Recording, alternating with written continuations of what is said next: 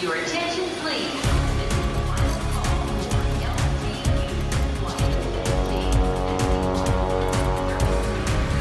A hora dos portugueses.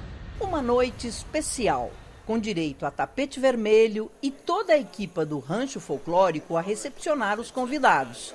Quem chega registra a foto e assina o livro de associados.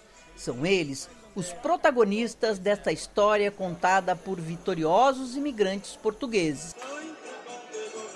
A música na chegada é para entrar no clima de recordações.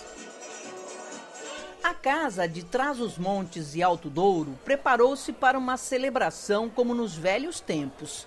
Os espaços do salão ocupados por uma plateia emocionada a ouvir as lembranças marcantes da história centenária. Muita reverência e gratidão às duas pátrias. Primeiro, o hino de Portugal.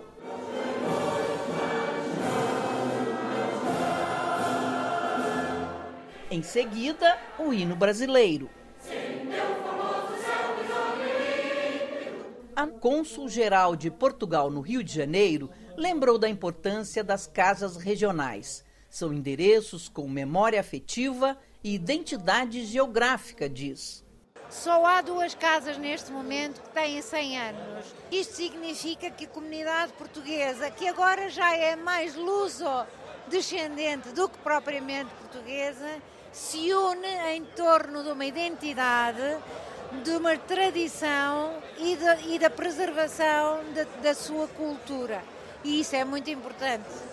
A noite do centenário teve troca de presentes com entrega de placas comemorativas e diplomas em agradecimento aos associados. Parte da história dos 100 anos foi mostrada em vídeo.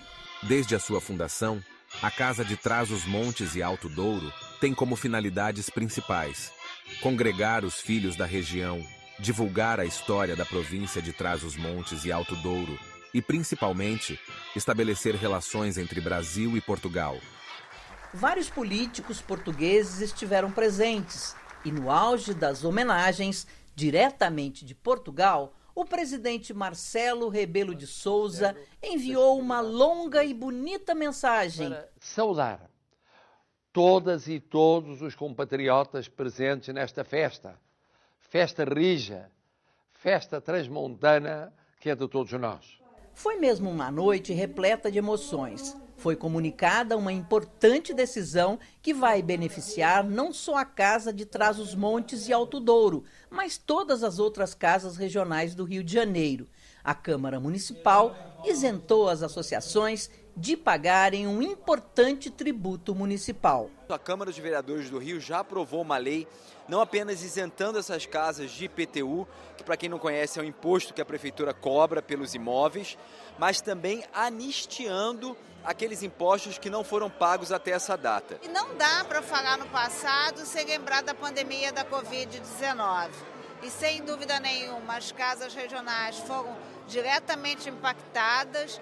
Eu, como parlamentar, trabalhei junto à Prefeitura da cidade do Rio de Janeiro para que o trabalho dessas casas fosse reconhecido como patrimônio cultural, portanto, não precisassem pagar o tributo do IPTU. O presidente da Casa Transmontana fez as contas e irá economizar quase 2 mil euros mensais com a isenção do imposto. Vai ajudar muito. Eu pegava por mês 10 mil reais de IPTU. Com esse recurso eu posso investir em outra coisa, em patrimônio, conservação do, da casa. E se há bons motivos para comemorar, a boa música folclórica portuguesa não pode faltar.